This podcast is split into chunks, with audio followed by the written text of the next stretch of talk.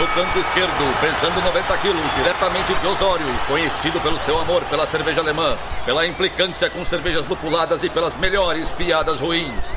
Henrique, sem prestígio, Boaventura. Canto direito, pesando 73 quilos, diretamente de Iraí, o príncipe do azedume, confeiteiro das pastry stouts, senhor das cajuminâncias, Estevão Careca Quitó. Vocês estão prontos? Começa agora o Braçagem Forte!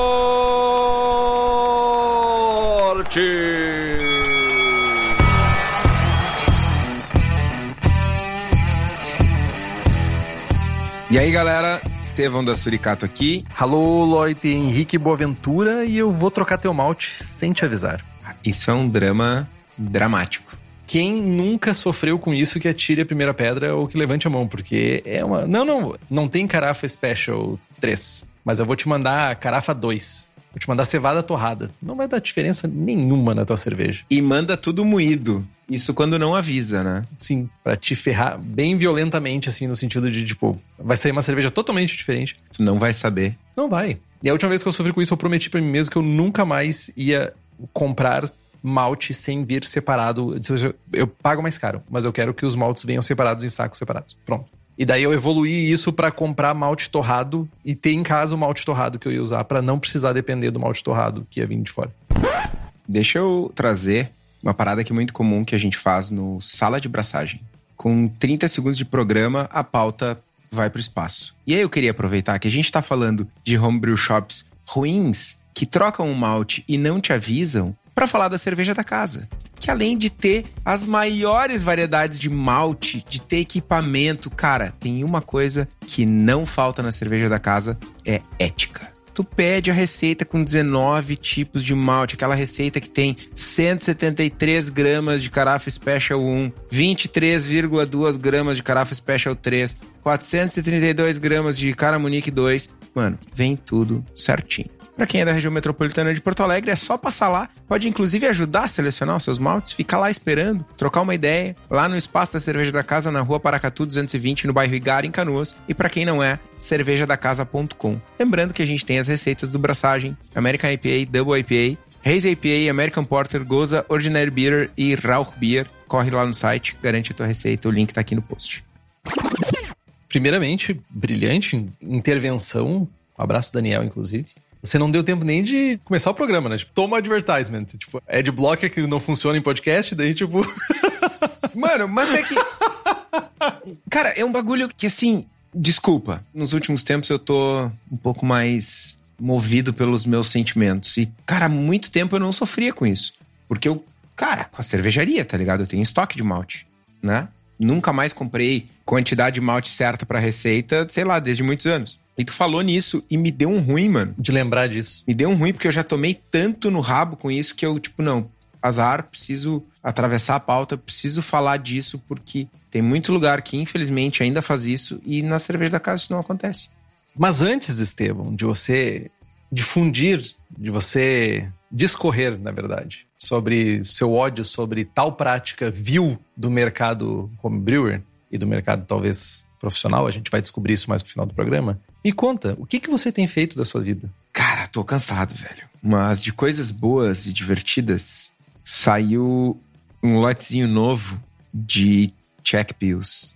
Que tá, mano, quem te viu, quem te vê. Já tem lata? Não ainda. Os rótulos foram aprovados hoje. Pronto, falei. Eu já tinha aprovado os rótulos, cara. 21 dias de prazo agora. Então, ainda pro Natal, olha aí. Quem sabe no Natal teremos latinhas cubistas. Isso ia ser legal. Pra gente.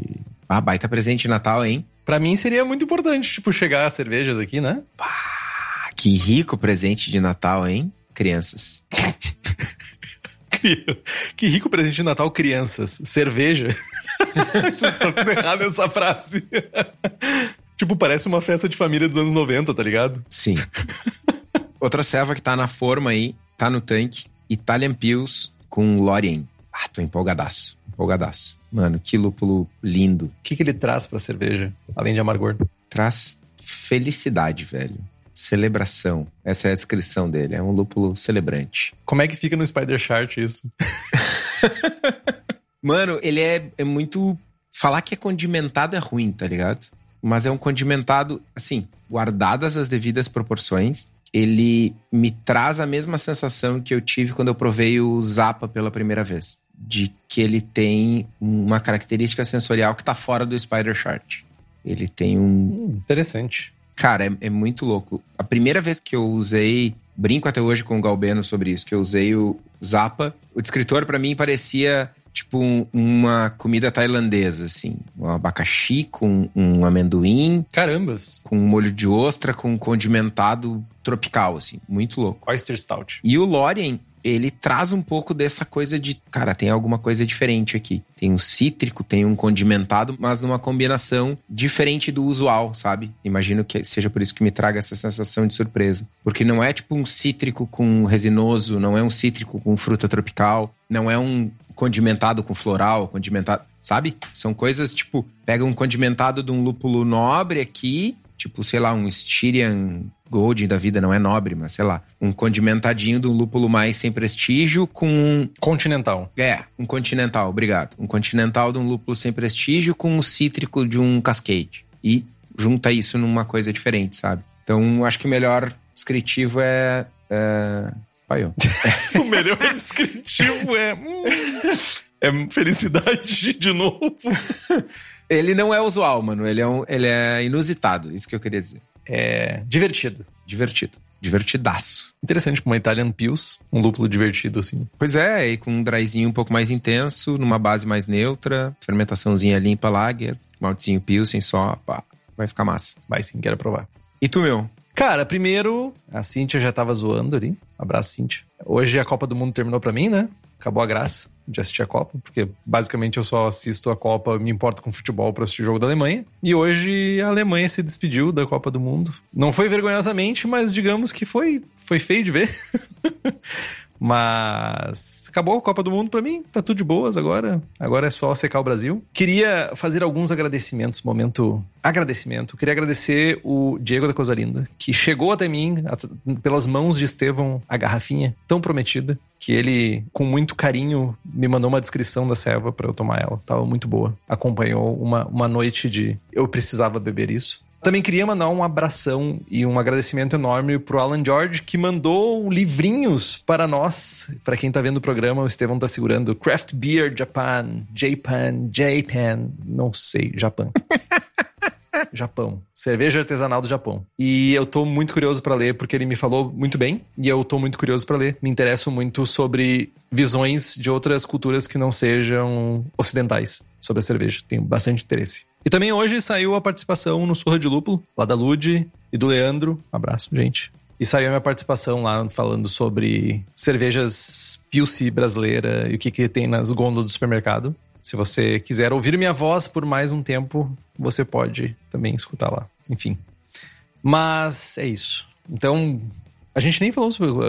Levando a, a, premissa básica de que todo mundo já leu no encarte o que, que a gente tá falando, mas esse é o programa 168, em tese, o último programa da série sobre maltes. Porque eu não me lembro qual era o programa extra que a gente ia fazer. Ninguém lembra. Ninguém lembra. Se alguém lembrar do programa extra que a gente ia fazer, nos avisa, porque a gente esqueceu totalmente. Mas esse é o 168, malte como substituir. Mas antes, é sempre importante lembrar, né, que a gente sempre tem uma série rodando. Já rodamos a série Será que deu ruim? A série sobre lúpulos, a série De Volta para o Início, que, segundo o Spotify, foi a série que mais teve audiência, mais novas pessoas iniciando no, no Braçagem Forte, foi De Volta ao Início. Então, deu certo o que a gente queria, que era trazer mais pessoas para conhecer sobre o início da cerveja e não ser conteúdos tão aprofundados. Então, super certo pra gente. E agora a gente tá no meio para encerrar a série sobre foco em malte praticamente todos os programas que a gente fala aqui, a gente dá uma pincelada sobre maltes, mas aqui é que se aprofundar um pouco mais, dividir isso em conteúdos mais específicos sobre malte e tudo que envolve malte. Então a gente dividiu em introdução e malte base, programa 148. Malte Crystal e Caramel, que foi o 153. Malte Torrado, programa 156. Maltes Diferentosos, que foi o programa 159. E hoje a gente. Ah, análise de laudo no programa 164. E hoje a gente está encerrando, ou não, se a gente descobrir qual que é o programa extra que a gente deveria fazer. Esse é o programa 168, como substituir maltes. Mas antes, quem está aqui nos apoiando, quem está aqui vendo essa gravação ao vivo, enchendo minha paciência porque a Alemanha perdeu o jogo, são nossos queridos apoiadoras e apoiadores do Braçagem Forte. Que além de poder ver ao vivo essa gravação e encher meu saco live, em tempo real, você também tem acesso a sorteios de equipamentos, livros e merchans. Você também tem merchans exclusivos que são feitos somente para apoiadores e apoiadoras. E a participação do melhor grupo de WhatsApp cervejeiro do país. Então, se você quer participar desse secto de pessoas, faça como como Alan George, Camila Vec, Carlos Alberto Poitevin, Diogo Longo, Felipe Augusto Kintzer, Felipe Lécio, Gabriel Henrique Franciscon, Gabriel Mendes Souza Martins, Christopher Murata, Luiz Henrique de Camargo, Rodrigo Cervelin, Wellington de Oliveira Ferreira e mais uma série de outras pessoas e nos apoie pelo link do Apoia-se, que é o apoia.se barra abraçagem.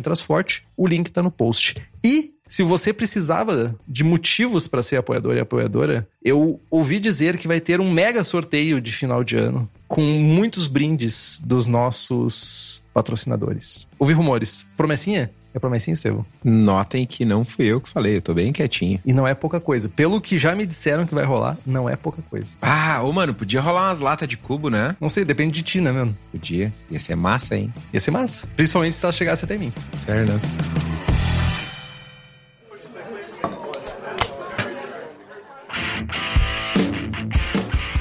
Vamos lá então, gente. Antes que o Henrique prometa mais coisas, vamos começar a nossa pauta. Queria, antes de mais nada, falar que todo mundo tem aquele livro maravilhoso de receitas de cerveja, com um monte de receita chique, charmosa, bodosa, com uma lista de malte que é impossível de achar no Brasil. Nesse momento, a gente fica com uma certa raiva e, né? Eu, eu inclusive, não dá para ver, mas eu tenho o livro aqui, né? É muito, muito, muito comum a gente olhar para receita, olhar para receita em blog, cara, montar a receita por vezes e chegar na hora, ligar para Homebrew Shop e não ter o malte que a gente quer, não tem a marca, não tem o modelo. É esse mesmo. Clone Brews. Famigerado Clone Brews. Que tem o problema de que é tudo para extrato, né? Não, não seja assim. A receita primária é para extrato. E aí? Ah, a, a receita primária é para extrato. E aí tu já meio que pega a receita. Tipo, ah, já que tu não consegue fazer o extrato, pega uma gambiarra aqui com um malte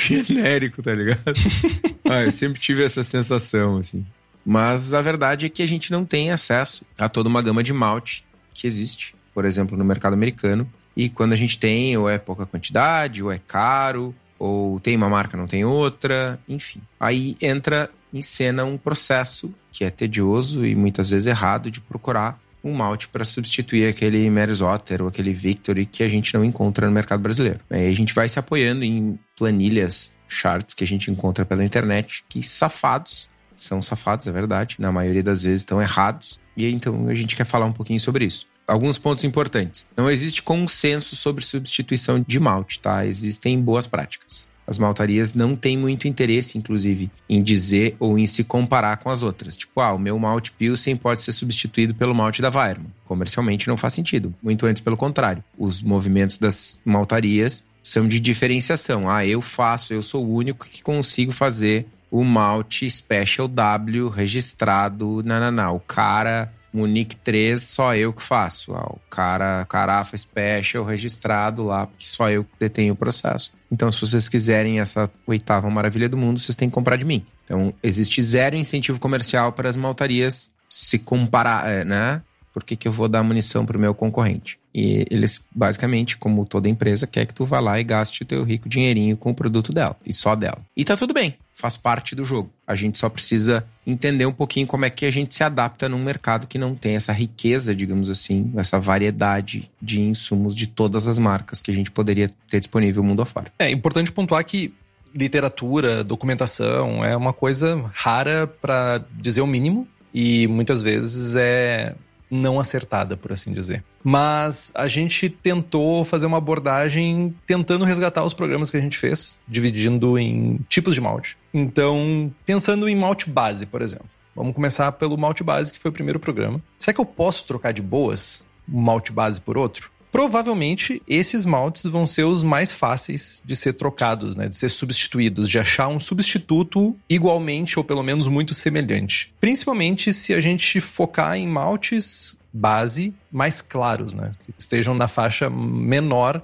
de cor EBC ou Love Bond. Maltes Pilsen, em linhas bem gerais, tá, gente? A gente vai. Acho que a gente aqui tá generalizando um pouco, mas faz parte do rolê, porque generalizar nesse sentido aqui faz parte. Mas a gente. É, acho que é importante pontuar isso. Que o Malte Pilsen, eles vão ser intercambiáveis entre maltarias, né? Vai ter alguns fatores importantes que podem apoiar, né, essa escolha, principalmente se a gente olhar para laudos. A gente olhar para os laudos que a gente falou lá no programa 164, eles vão nos ajudar a fazer uma troca mais semelhante, sem, por exemplo, o Estevão, que tem uma cervejaria, ter mudanças muito drásticas de eficiência, por exemplo, ou de filtragem, por exemplo. Então, tu buscar maltes base Pilsen que eles tenham um laudo muito semelhante, vai fazer com que tu consiga trocar um pelo outro sem grandes problemas, nem sensoriais, nem de processos, né? Mas a gente consegue afirmar com uma certa certeza que os maltes tipo Pilsen, eles vão ter uma diferença muito baixa de maltaria para maltaria. Provavelmente maltes da Weiermann, quando frescos, muito novos, sabe, eles vão ter uma diferença um pouco maior, vão ter mais sabor e um pouco mais de presença de caráter de malte do que outros maltes, maltarias,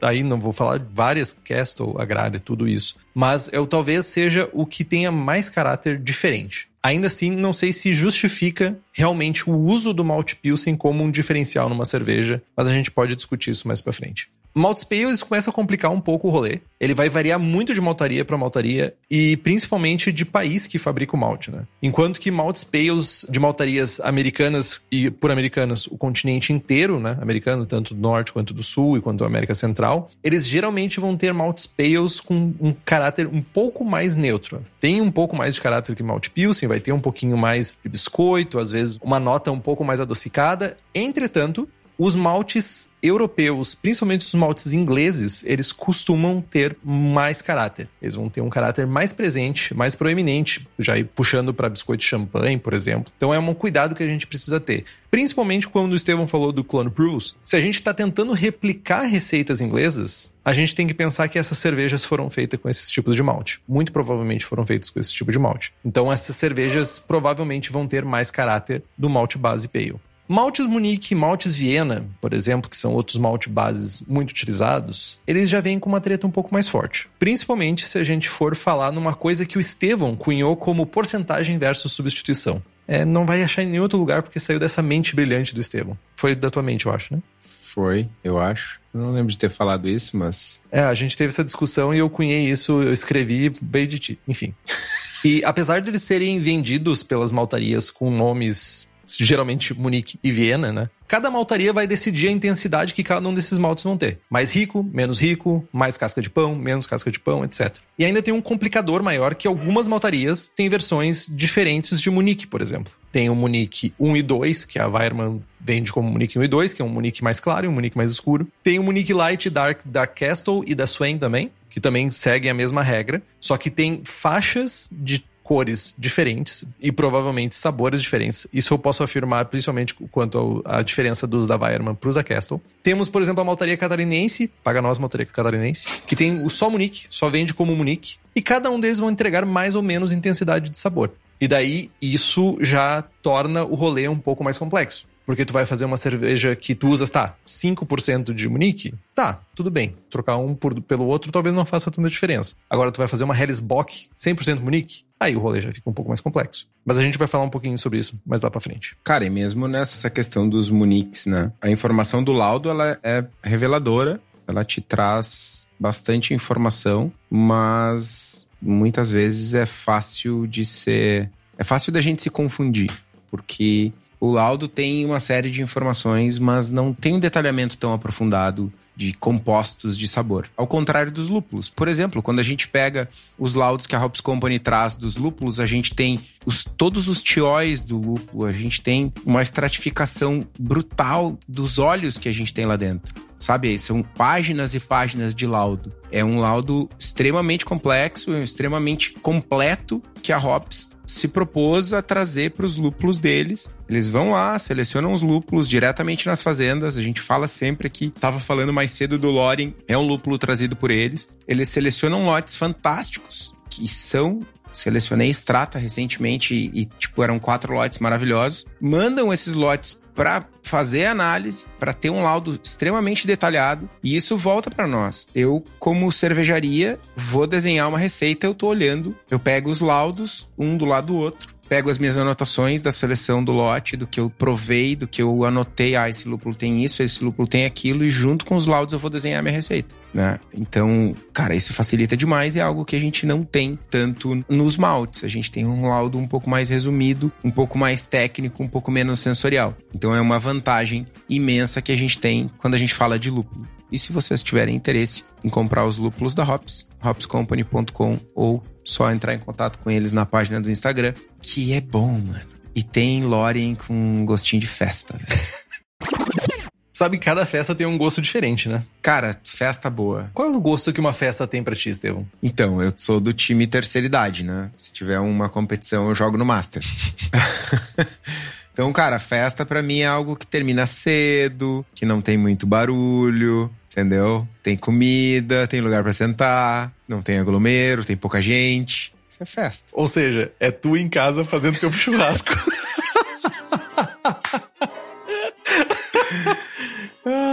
eu não me importo que tenha música, desde que eu escolha a música que tá tocando. É um bom argumento. É, é tipo assim, cara, música ao vivo e música que os outros escolhem não dá.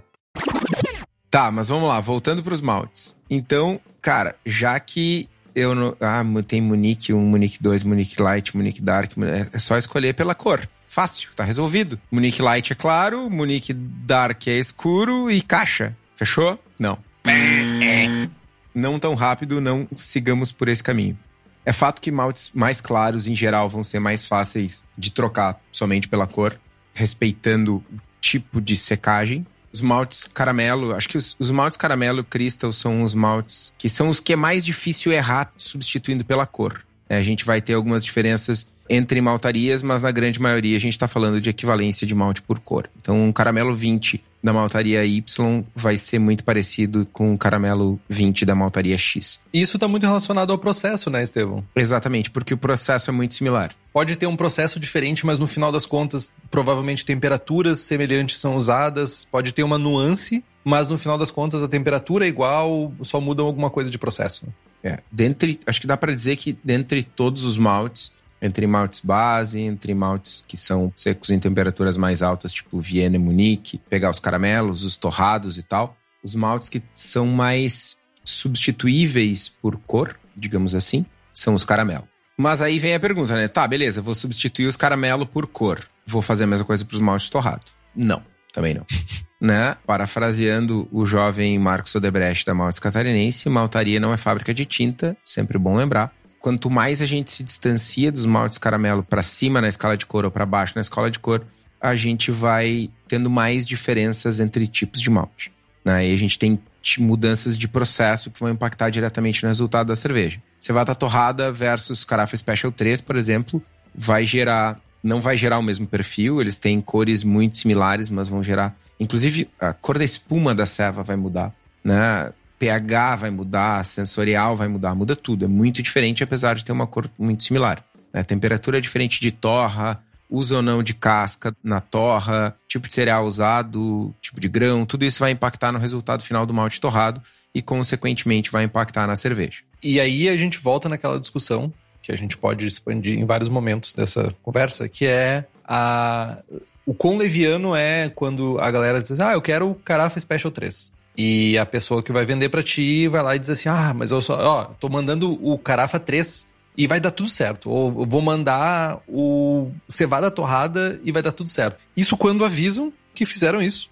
E não simplesmente mandam diferente e você estava, não sei, querendo fazer uma Schwarzbier e no final você acabou com uma Porter, tá ligado? Então, infelizmente não é incomum. Aqui no, no chat tem uma galera relatando que já, que já passou por isso. E eu sinto que com os maltes torrados é mais comum isso acontecer. Essa substituição um pelo outro de sem nem pensar muito, assim, sabe? Ah, manda ah, tu quer 100 gramas de carafa Special 3? Beleza, manda 200 gramas de carafa Special 1. E tá tudo bem. E não tá tudo bem, não. Não é a mesma coisa. Enfim. Mano, só deixa eu largar um, uma pérola. Mano, como é que é o nome de um deles? É carafa Special 1. Como é que é o nome do outro? Carafa Special 3. Mano, tem um caboclo lá na Alemanha que se prestou a criar um produto que ele acha que é diferente o suficiente para ele conseguir vender como outro produto. Mano, tem dois nomes, tá ligado? Três, no caso. É, ok, mas se fosse a mesma coisa, chamava do mesmo nome, mano. É, exatamente. E não precisava anunciar. Seria Carafa Special, tá ligado? Exatamente. Boa. Mano, eu ia entrar num rage infinito, mas deixa assim. A gente tá aqui para isso, Estevão. A gente tá aqui pra ouvir teus rages. Tá, Estevão disse que malte caramelo a gente pode ir por cor, malte torrado a gente não pode ir por cor. Não tá ajudando muito. A gente já viu que não tá ajudando muito, mas o malte especial, então, ele não. Ele provavelmente é difícil de trocar. Se, se a gente, por enquanto, só o caramelo que a gente conseguiu fazer um pelo outro, o malte especial deve ser difícil de trocar. E sim, maltes especiais possivelmente são os mais difíceis de ser encontrados substitutos no universo de maltes. Eu diria que é o tipo de malte que mais tu precisa se esforçar para encontrar o malte correto se tu tá buscando um perfil de sabor que somente aquele malte traz para tua cerveja. Uh, tu não vai conseguir substituir um Special B ou um Special W da vida de uma maneira muito simples. Não vai conseguir, sabe, de uma maneira sem um esforço grande ou sem, sei lá, algum tipo de maracutaia tu conseguir o mesmo perfil que tu teria naquele malte, substituindo por outra coisa, né? Malte defumado, pior ainda. Acho que é pior ainda. Tipo de maneira, tempo de defumação, processo, tudo isso impacta no resultado final da cerveja. Não é à toa que a gente tem, sei lá, pensa numa Schlenkler. A Schlenkler, ela é feita com 100% de malte defumado. Defumado pela Schlenkler. Tu tem cervejas no mercado brasileiro defumadas que são 100% de malte defumado. Só que não são malte defumado pela cervejaria, são maltes da Weirman ou da Castle. E se tu pegar uma, uma cerveja 100% malte defumado Castle e 100% malte defumado Weirman, vai ser uma diferença grande. Seja de intensidade, seja no caráter da fumaça que tu vai ter. Aí o jovem, o jovem descobriu a internet e disse: "Aqui eu tenho todas as minhas respostas. Aqui eu acho tudo." Essa pessoa, ela encontrou na internet uma planilha. Que lá nessa planilha vai ter todas as maneiras de substituir as coisas. E aí? Essa tabelinha lá diz: ah, eu posso substituir, não sei, Special B por duas colheres de açúcar mascavo e, sei lá, duas flores de cardamomo. E atenção, jovens. Atenção, muita atenção, muito cuidado nessa hora. Que a internet tem de tudo. É uma grande rede de computadores que permite que você tenha acesso a muita coisa e também acesso a muita bosta, muita merda.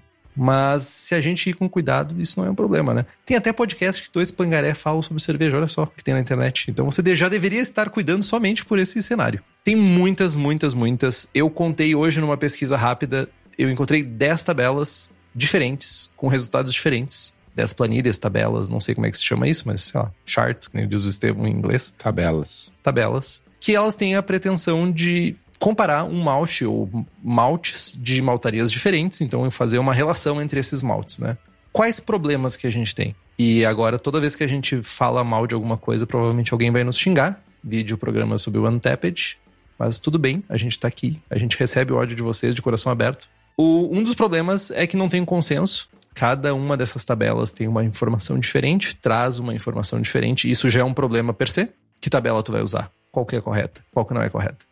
E quando essas tabelas não usam a rota mais fácil, que é simplesmente equiparar os maltes das maltarias pela cor e vral, pronto. Se tá dentro do range de cor de um, então esse malte é igual e tá pronto. Isso também é bem comum de acontecer.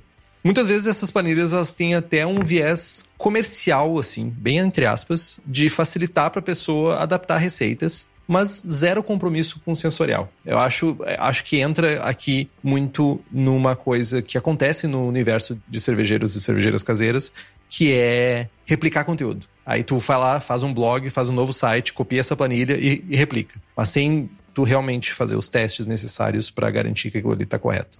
A gente está dizendo para te não usar? Eu não iria tão longe a ponto de dizer para você não usar, mas não use. Vai lá, se tu, sei lá, tá, vou usar.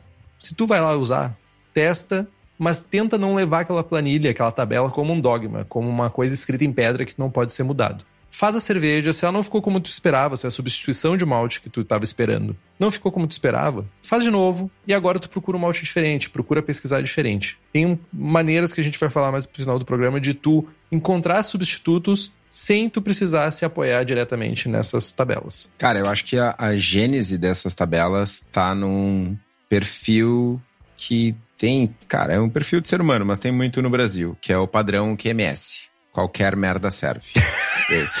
Fiquei tentando lembrar. eu tô lá, eu tô, eu tô na Homebrew Shop, tô atendendo aqui e ah, parece toda sorte de pessoas querendo, ah, eu quero fazer a nova melhor IPA do mundo, do universo, com 42 maltes, 19 lúpulos e 3 leveduras e tipo, mano, eu entendo. O cara que tá lá na ponta atendendo, às vezes ele sofre de um tédio. tá ligado? E tipo, ah, mano, ah, aqui ó, é muito mais fácil pro cara dizer, não, a cor é a mesma, leva. E às vezes o cara até. O teu tom de voz, cara, gera um sarcasmo tão grande, teu tom de voz. Assim, o cara tava tédio. Fazia muito tempo. A última vez que eu tinha escutado a palavra tédio tinha sido uma música do Biquíni Cavadão, velho. É o tédio, cortando os meus programas, esperando o meu fim. Enfim, mano. e às vezes esse cara, ele até foi ensinado assim. Tipo, ele tá na terceira geração, entendeu? O cara que ensinou para ele foi ensinado que era pela cor, que o cara que ensinou pro que ensinou também, e tipo, o cara, sei lá, meu, 10 anos atrás, o cara ficou com preguiça, tipo, ah, não vou fazer um programa de podcast aqui de 45 minutos para explicar que não tem como substituir. Se eu não tenho, né? Tu chega e pede, cara, eu quero o cara Munique 3, não tenho. Vou dizer, não tenho, vai embora comprar no concorrente. Não, mano. Tenho aqui, ó, eu tenho, sei lá, o whatever, tá ligado? O Crystal Dark da, da Best. É igualzinho, tá aqui, ó, mesma cor. Pá! Assim nasceu uma planilha de substituição de malte. Pega todos os maltes que não tem, substitui pelos maltes que eu tenho e oferece pra galera, tá ligado? Capitalismo na sua essência. O Matias fala que nem todas as brew shops são assim. Com certeza, com certeza. Inclusive, no início do programa, falamos e elogiamos sobre o trabalho da cerveja da casa. Eu respeito a brew shop que diz para mim assim, eu não tenho. Quando a pessoa diz assim, ah, mas eu tenho tal. Hum, já, me, já, já torço o nariz. Não, cara, oferecer outra coisa e tentar achar soluções faz parte de uma boa venda, né?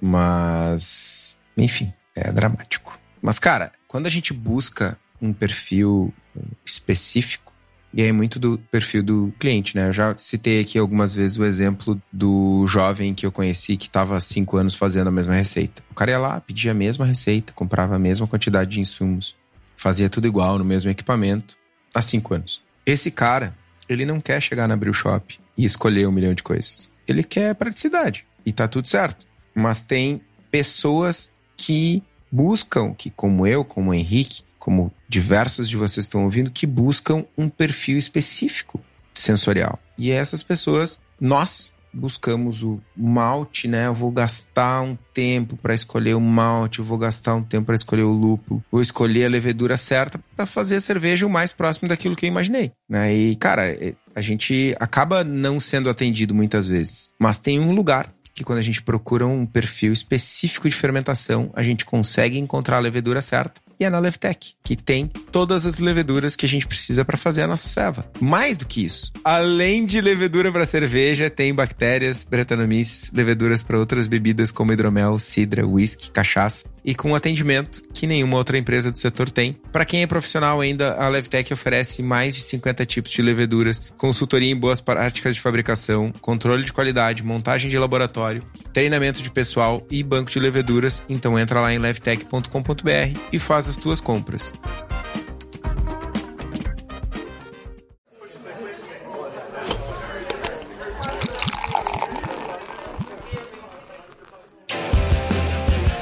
Antes de voltar pro termo que o Henrique disse que eu cunhei da percentual versus substituição, o Chico Milani faz um comentário aqui, ó. Eu tava pensando, o cara faz a receita, escolhe as melhores maltes, vai lá e mete 30% de aveia, que vem num saquinho de supermercado, sem etiqueta, sem info alguma. Será noia minha ou pode interferir? Né? Vai. 30%, cara. Vai interferir sim. Tá fazendo uma neipa da vida. Só pode ser isso. Mas não precisa nem tão longe. Vai lá e pega os melhores maltes. E vai lá e fermenta com qualquer lixo. Fermenta com Fleischmann. O que, que adianta usar malte da Weirmann ou, sei lá, da, de uma maltaria bombadinha? Vou mais longe. O cara vai lá, faz a receita, escolhe os maltes, compra a aveia mais hypada, vai lá na Levtech, compra. Tem aveia hypada? Whatever. compra a levedura, gasta nos lúpulos e aí fermenta a moda caralho fora, fora da geladeira e invasa que nem minha cara, tá ligado? Invasa em pet. Da torneira e deixa no sol. Pois é. Ou seja, a resposta é interfere. E a gente levou ao extremo o rolê.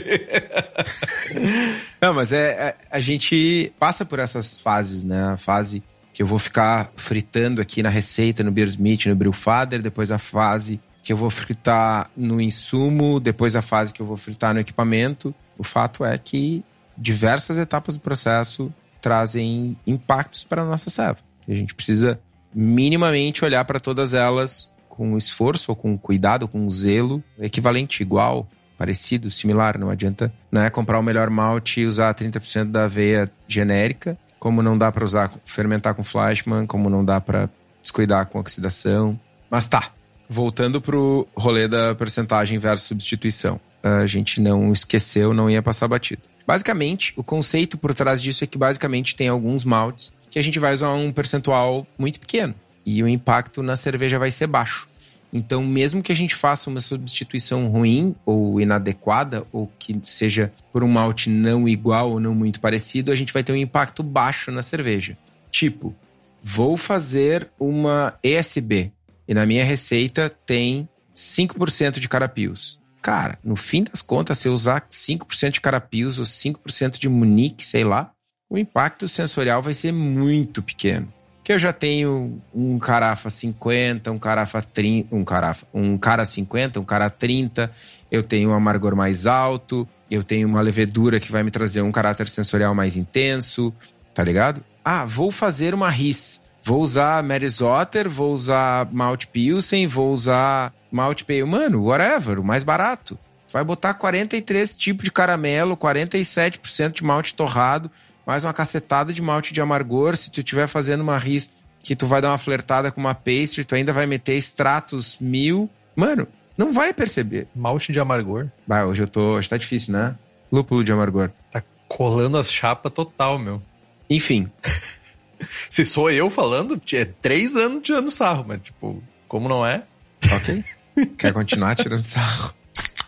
Quando a gente tem essas cervejas que a gente tem muitos maltes ou uma complexidade sensorial mais intensa, essas substituições de maltes de pequena quantidade acabam. Que é um pouco do que está por trás da crítica para quando a gente faz uma receita com, sei lá, 19 tipos de malte.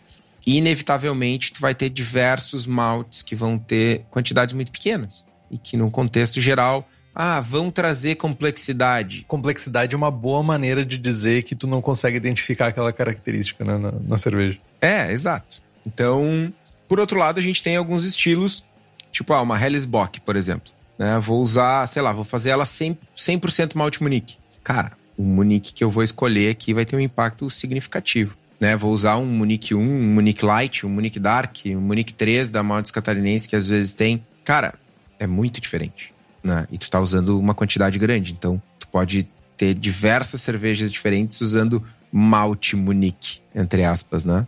Vou fazer cinco Hellesbock diferentes com um malte Munique de cada maltaria, né? Usar o Munique 1 e o Munique 2 da mesma, cerve... da mesma cervejaria. Olha eu falando errado de novo. Usar o Munique 1... Não fui eu. Dessa vez não fui eu.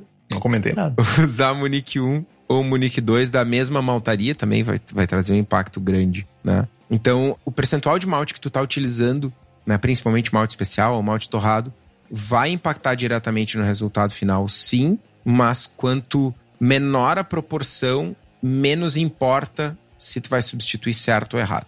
Esse é o grande conceito por trás disso tudo. E aproveitando que tu tá no, no ritmo, como é que. Eh, eu não conheço não sei como é que é o processo, eu sempre imaginei que numa, numa cervejaria tu não faz substituições. Tu simplesmente tu tem cargas programadas periódicas de malte que tu sempre usa os mesmos maltes. Mas eventualmente tu precisa fazer isso no mundo comercial? Cara, isso é um negócio legal assim de comentar, porque de uma receita para outra, de um lote para outro, eu não passo por esse problema. Né? Salvo alguma quebra de fornecimento, que é muito raro, eu não passo por esse problema. Mas a cada ano eu vou lá e faço uma atualização de preços dos meus fornecedores. Né? Eu tenho as minhas maltarias, que são as minhas maltarias preferidas. Por exemplo. Tu tem maltaria preferida? Tenho. Eu gosto muito de usar maltes da Weirman. Os caras da Weirman, os carafas da Weirman. Os caras. Agora fui. Tipo, eu gosto de usar os caras da Weirman. Tipo, ficou muito solta essa frase, tá ligado? Os maltes caramelo, meu. Cara red, cara gold, cara Munique. Os caras. Tudo bem, eu só, for, só, tô, só tô descontraindo. Enfim, e aí eu tenho algumas maltarias que são as maltarias. Eu tenho, trabalho com três maltarias majoritariamente. Mas, ah, cara, inflação, uh, disponibilidade, todo início de ano eu vou lá e faço, o final de ano, melhor dizendo, eu vou lá e atualizo o preço com todos os meus fornecedores, disponibilidade, converso com todo mundo e tá, beleza. Sei lá, o malte defumado da Weirman triplicou de preço, não vou usar mais. Vou usar o defumado da Castle. Ou ainda, usava o Munique da Weirman e agora tem Munique da Malte Catarinense, que é significativamente mais barato, é de um amigo, uma empresa pequena, brasileira, enfim, faz todo sentido usar o malte do cara. Tá, mas eu tenho 47.722 receitas com malte de outra maltaria. Aí começa o drama. E é um lance um, um pouco novo, assim, para mim, porque os produtos Suri, eles repetem. Eu não tenho produto de linha na Suri. Ok, goiabinha talvez. Mas, tipo, cara. Palessauro? Palessauro, meu. Mas, tipo, tem quebra de fornecimento. Não é um produto que está 100% do tempo disponível e emenda um lote atrás do outro e tal. Mesmo o Palessauro, eu faço um lote, acaba, eu faço outra coisa, me divirto tomando outra coisa, aí volto, faço Palessauro e tal. Então, essa quebra de fornecimento, essa substituição, ela é muito mais sutil no imaginário das pessoas. Porque tu não tá no bar tomando um dia Palessauro e no outro dia tu tá tomando um lote diferente, saca? Agora não, tô fazendo de German Pills. Sobe tanque de German Pills, baixa tanque de German Pills. Sobe tanque de German Pills, baixa tanque de German Pills. É uma atrás da outra. Cara, tu tá sentado no bar, roncou o último barril do lote, vai entrar o primeiro barril do lote seguinte. Na mesma noite, tu pode tomar dois lotes. Já vai ter uma diferença, porque um lote tá mais velho, um lote tá mais novo, né? Um lote, como tá mais velho, ele clarificou um pouco mais no frio. Ah, o lúpulo perdeu um pouquinho e tal. Já tem uma diferença. Eu vou jogar em cima disso uma diferença do malte? Cara, eu evito a todo custo. Mas na virada do ano, pá, eu comprava malte da Agrária. Agora, o malte importado da Argentina que a AWE está trazendo está significativamente mais barato. Vou comprar o malte dos caras. Testei, gostei, funcionou, faz sentido. E o impacto sensorial. Então, eu tento trabalhar com maltarias que me forneçam um espectro de maltes, um portfólio, aliás, que cubra todo o espectro de maltes que eu uso e que tenha um pouquinho de sobreposição, para não ficar refém de uma maltaria só. Tipo, Cara, se não tiver por algum milagre, por algum desastre o defumado da Weirman, eu vou usar o defumado da Castle. Tá lá, tá definido na minha cabeça. Opção 1, Weirman. Opção 2, Castle. Ah, o Munique é o, o Maltes Catarinense, depois é o Weirman. Sei lá, tá ligado? Mas uma vez por ano eu passo por essa atualização de preços e fornecimento, enfim, que é algo diferente. Né? Eu tenho duas perguntas. A primeira é que pode ser que esteja passando na cabeça das pessoas é para maltes é o mesmo rolê do que para lúpulos, que tu faz uma compra programada para frente, tipo tu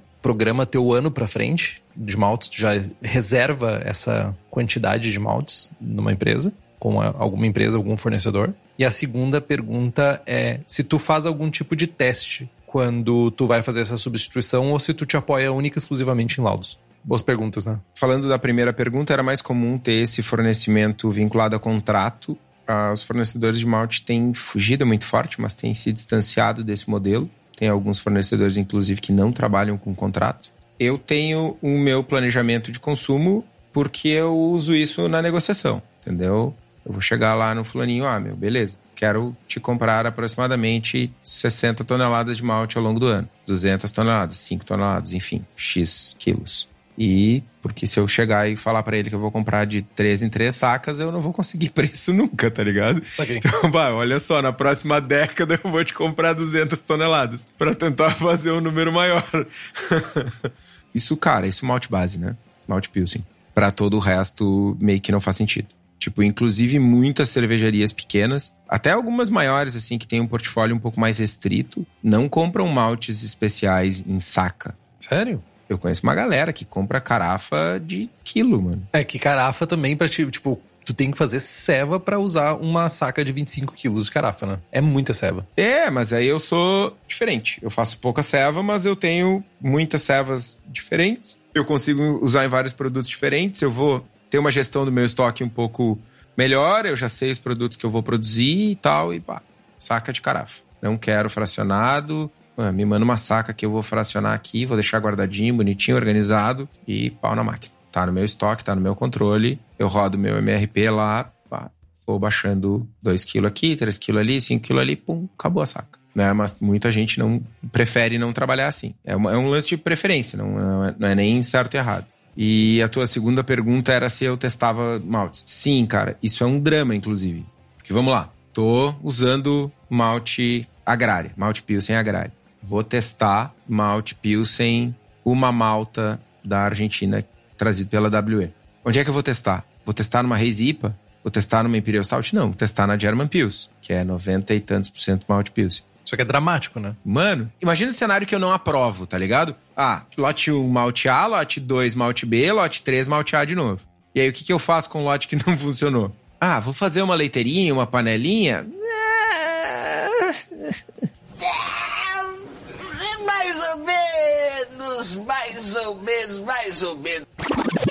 Cara, eu quero variar a menor quantidade de variáveis no meu processo. Quero usar a mesma levedura, a mesma abraçagem, o mesmo tanque, o mesmo, mesmo tudo, sabe? Troca só o malte. Se eu fizer na leiteirinha, cara, eu troquei várias coisas. Que tu tá querendo dizer que tu te apoia, então, nos laudos, para tentar ter uma previsibilidade. Eu testo, eu testo, eu testo. Mas eu busco toda a informação possível e imaginável fora do teste. Inclusive, me apoio em cervejarias parceiras. Tipo, a cervejaria do Zezinho ali na esquina usa o malte tal. Vou lá provar o malte, vou lá provar a cerveja, vou falar com o cervejeiro meu, como é que tu faz isso, como é que tu faz aquilo, como é que é o rendimento. Interessante. Como é que tá a clarificação na mostura, na filtração, como é que tá a clarificação no tanque. O que, que tu acha do malte? Ah, quando tu tá moendo tem muita pedra, tem muito milho. Não vou citar o nome da maltaria, mas tem um, uma arriada que com, tem uma maltaria específica que tu nunca consegue fazer cerveja por malte, usando o malte Pilsen dela.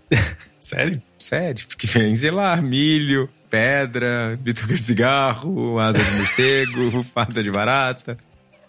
Né?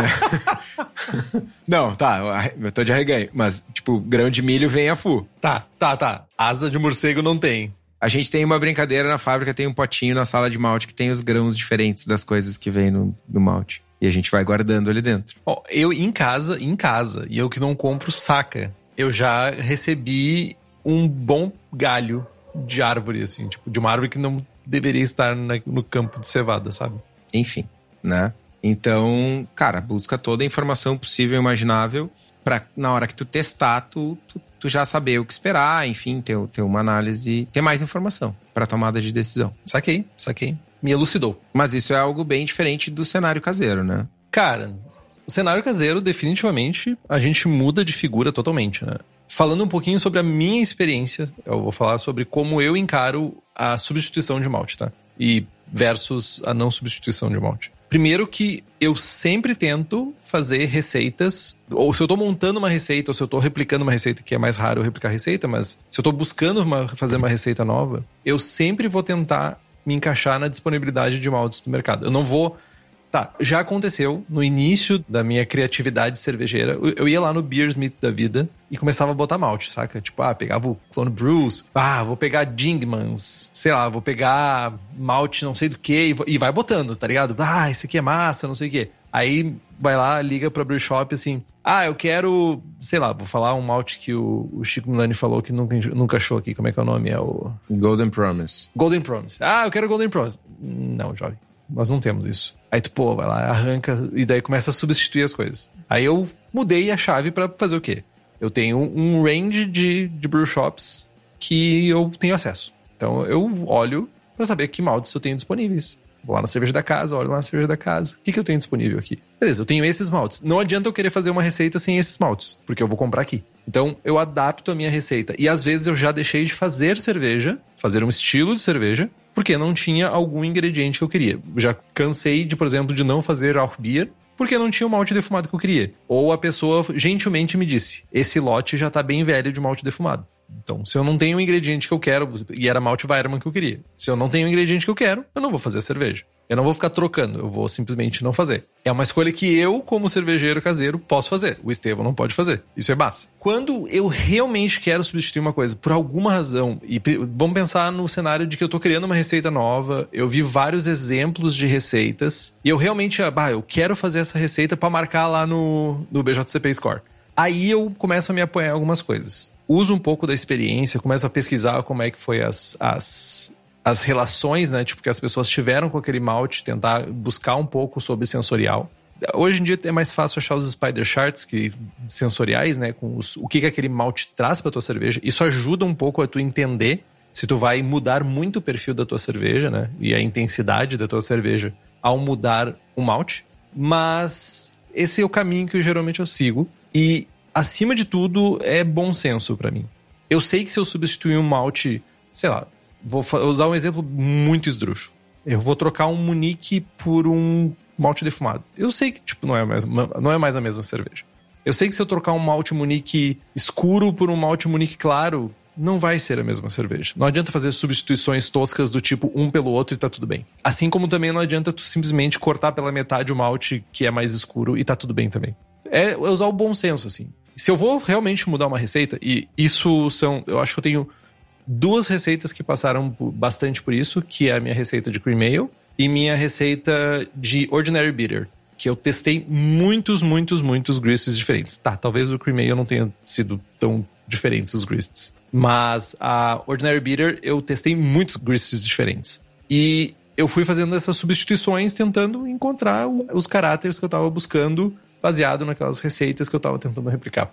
Então, é bom senso. Acho que acima de tudo, bom senso. Cara, é, o teu processo é bastante similar ao meu. Tu trata a Brew Shop como eu trato a, o fornecedor de malte. Né? A maltaria, no caso. E tu falou do BJCP Score. Eu queria fazer um comentário que depois de caceta, mano, 18, 19, 20, de 5 anos, mano. A gente abraçou a Lambipa de 17 para 18. Acho que foi isso. Era janeiro e era quente. Era dia primeiro do ano, dia 2 do ano. Não, não era primeiro, mas era nos primeiros dias do ano. A gente passou um sufoco. Blendei a serva, mano, com outra base. E vou marcar no BJCP Scott. Geuse. Tá boa? Não. Mas assim, se a gente for no mercado e comprar uma. Tipo, tem várias Geuse que não são boas, tá ligado? Que tem aspartame pra caralho, que tem acético pra caralho e tal. Tipo, regulamento embaixo do braço. Marcarei. E digo mais, vou pegar uma leiteirinha, vou meter ele dúzia de cereja pra dentro. Uma leiteirinha não, um growler. Vou meter ele dúzia de cereja pra dentro e vou fazer uma crick. E marcar mais um estilo. Frutilambique. Cara, eu queria ter um sino agora, um sino, para replicar a cena do Game of Thrones, onde iam pelas dentro da cidade que eu não sei o nome, Kingsland talvez, e ficavam fazendo cling cling cling, shame. Shame. Shame. Shame. Shame. Shame. Como é que é o barulho? Gling, gling, gling. Shame. Gling, gling, gling. É meu sino se faz gling, gling, gling. Ô, mano. Não sei como se faz a porra de um sino, tá ligado? Tipo. Sabe como é que é o nome do barulho desse sino aí? Inveja que tu não tava junto na hora do blend. que otário. Quantos litros de cerveja ruim tu tem agora, Estevão? Vários. Cara, pensa que podia ser pior, eu podia ter que vender ainda, tá ligado? É, é verdade. Eu falei pro Estevão que talvez outras gerações vão ter acesso a essa cerveja porque a gente não vai conseguir tomar tudo. Ai, gente.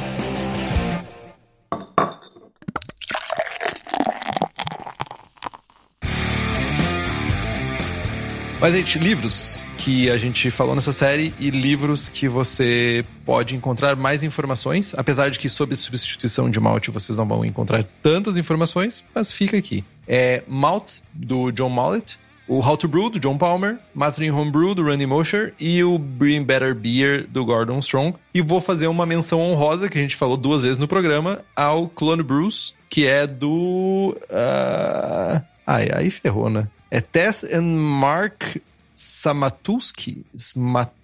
Matuski? Whatever. Sorry, gente, eu não sei falar o nome de vocês.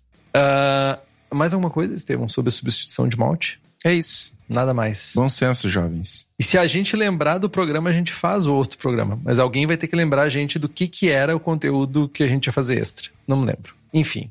Compre os livros que estão no post, nós ganhamos uma porcentagem e você não gasta um centavo a mais por isso. Compre também as camisetas do Braçagem Forte e o boné lá na nossa lojinha. O link tá no site. Tá uma promoção, inclusive, acontecendo. Tá um descontaço pra promoção pra final de ano para limpar o estoque. É isso. Achei que tu ia dizer pra mocinha também. Nossa, velho. Tu é aquele. Meu, tu acabou de ganhar um emprego pra ficar na frente das lojas econômicas vendendo produto dizendo assim: ah, isso aqui é com um microfone na mão, com uma meia, pra não fazer tanto barulho, tá ligado? Pra não ficar catando os guspe. Enfim. Não tô ligado. Ah, pois é, tu, é que tu não mora no interior, né? Curta nossa página no Instagram, assine o nosso feed pelo nosso site lá. Você pode assinar o feed diretamente. Estamos no Spotify, Google Podcasts, Deezer. Se você gosta do programa e quiser fazer um review no Apple Podcasts ou no seu agregador de podcast favoritos, dar cinco estrelas, fazer um comentário bonito, é muito importante pra gente que isso aconteça porque é, o nosso conteúdo vai mais longe. Você faz uma divulgação por nós também e a gente vai mais pra frente. Compartilhe os episódios com seus amigos. Tem dúvida, sugestão de pauta, crítica, quer anunciar sua empresa ou seu produto? E-mail para contato ou mande uma mensagem para nós no Instagram. É isso, Estevão. É quase isso. O Matheus lembrou, o programa especial era sobre maltear grãos em casa. E ferrou, alguém lembrou. Vamos ter que fazer, né? Tá, mas não, mas tinha um. Tinha um. Tinha, mas a gente, a gente é fácil, é fácil. Não, não, tá fácil assim, velho. Ah, vão lá e publiquem esse programa no Instagram lá e a gente. divulguem lá, a gente é facinho. boa, boa. Valeu, Matheus. Obrigado, Matheus. É isso. É isso. Braçagem forte. Braçagem forte.